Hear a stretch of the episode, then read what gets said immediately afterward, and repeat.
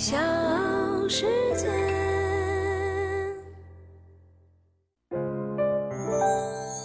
大咖故事，故事舅舅，越说越有。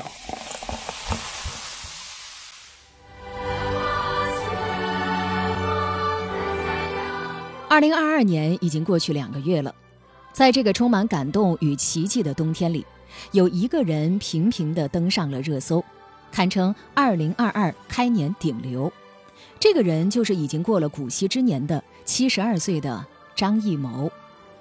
他从黄河之水天上来，二十四节气倒计时，到惜别时的折柳寄情，全方位展现了中国人的文化自信。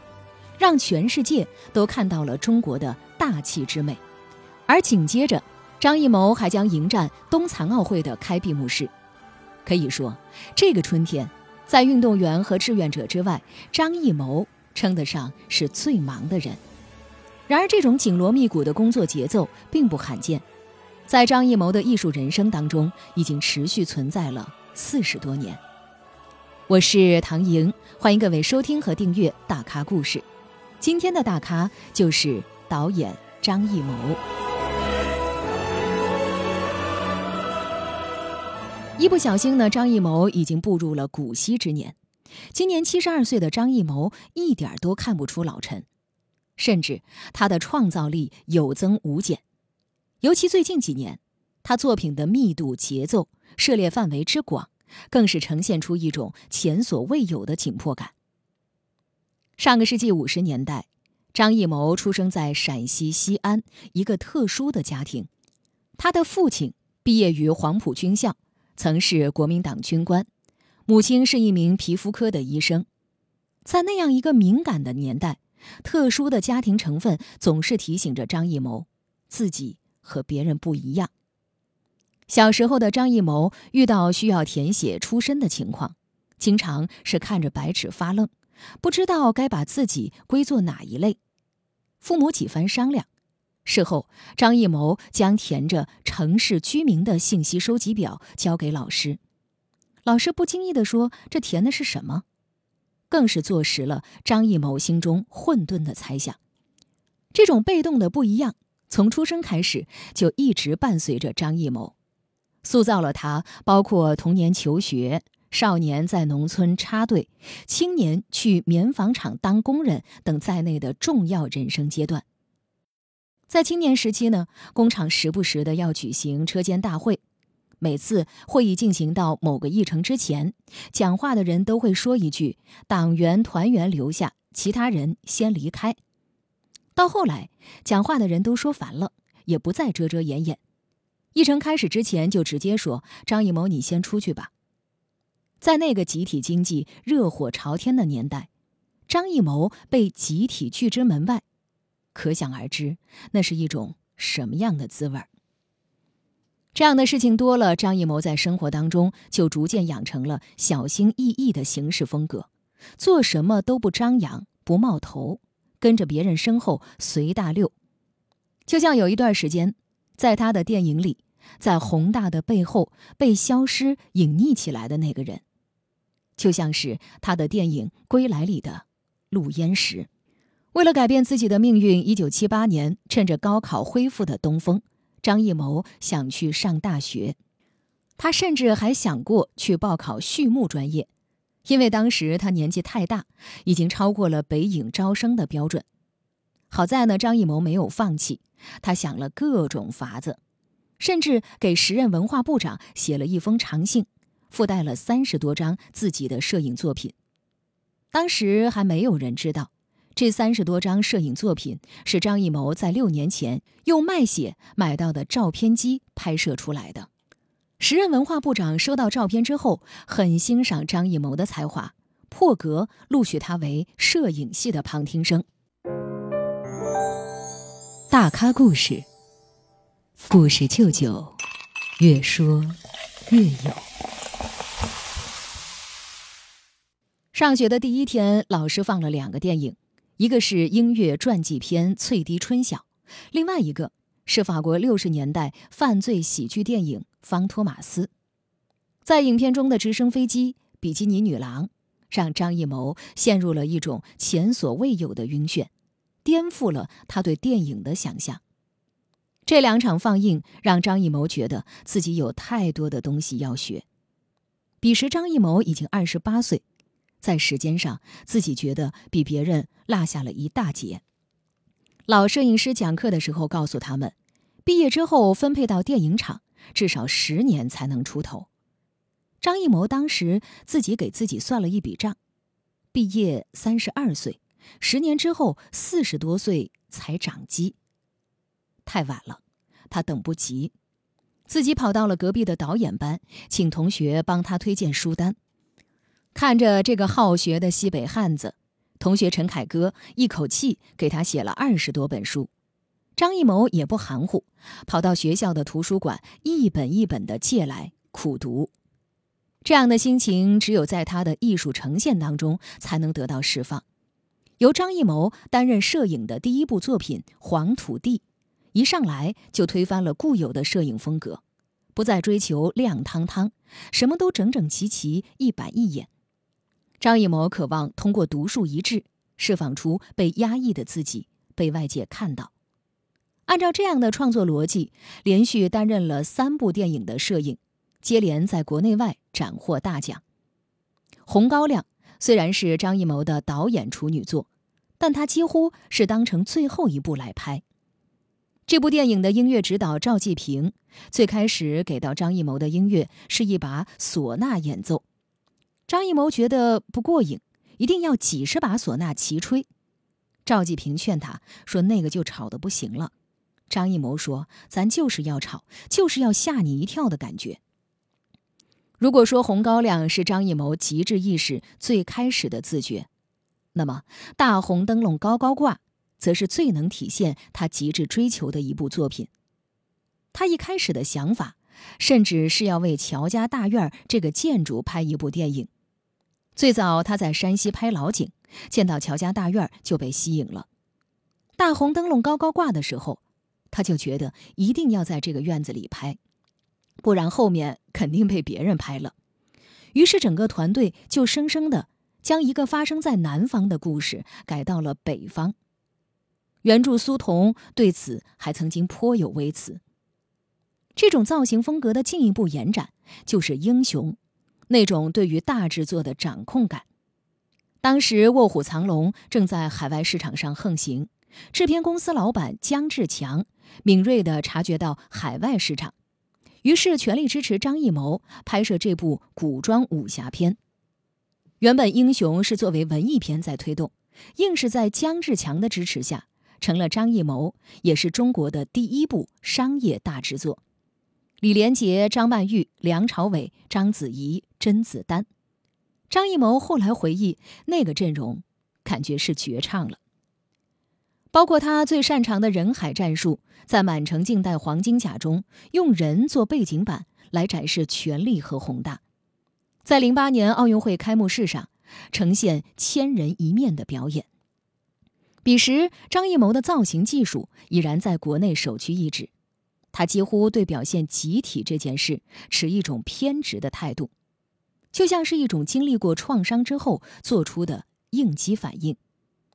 这既把他推向了国师的位置，同时也被外界所诟病。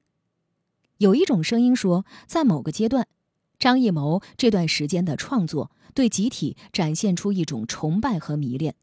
而忽略了具体的个人，后者被工具化了。这一点在追求个体表达的二十一世纪尤为醒目。电影这个东西也很有趣，它是个创作。我一开始我也不知道，为了考大学，为了干什么，完全是为了找出路，也并没有想这个事情。当你真正做了电影这一行的时候，你也发现它是一个，它其实也是个名利场。所以，当你进入这个之后，它的影响力又巨大，对吧？嗯，所以我老跟人家说，我说我们电影导演有什么本事啊？你跟一个木匠是一个一个一个样子，你都是手艺人，你不要把自己高高在上，看得跟别人不一样。那木匠跟你是一样的，是你是手艺人，但是由于电影的影响大，所以你好像大家都知道，其实是这个行业的影响带给你的附加的东西。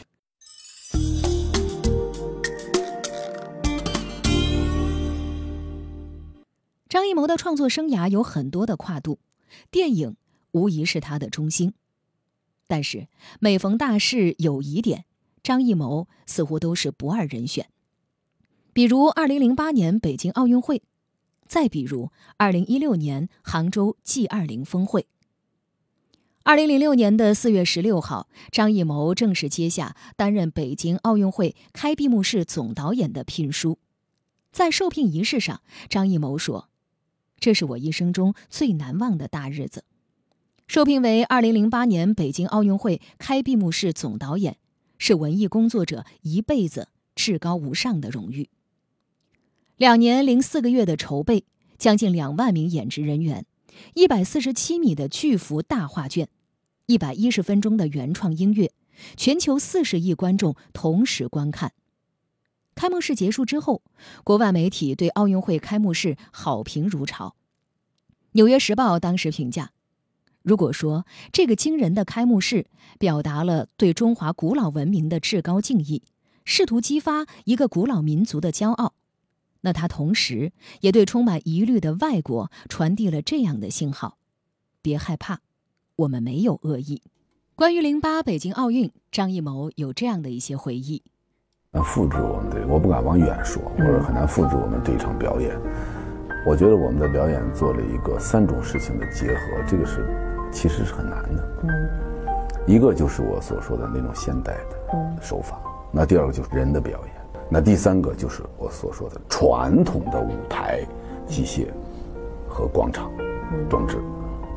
嗯，你知道，通常用多媒体的时候，人一定要减员。嗯，因为人捡上一个、两个、三个、五个，打个点，嗯，弄个观念，嗯，都是这样。还敢上这么多人，嗯，密度的人，嗯，和多媒体和传统机械在一起，我觉得很难的。时隔八年，二零一六年的九月四号，张艺谋再一次以 G 二零文艺晚会。最忆是杭州，征服了世界观众。同样是国际级别的盛大会议，同样是对中华文化的展现，张艺谋却以另外一种诗情画意的表达，展示了中华文化的不同侧面。战战兢兢，如履薄冰，这是张艺谋每一次指导国家级文艺演出时的感受。张艺谋就说了，大型活动真的很难，尤其是现场直播。动不动就是三个多小时，现场几十台机器，什么东西都播出去了，而且只有一次，难度很高。你这一次砸了，这一辈子就没人再找你了。其实回过头来看，张艺谋走过的每一步都踩在时代发展的节点上，在这个过程当中，张艺谋遭遇过各种各样的情况。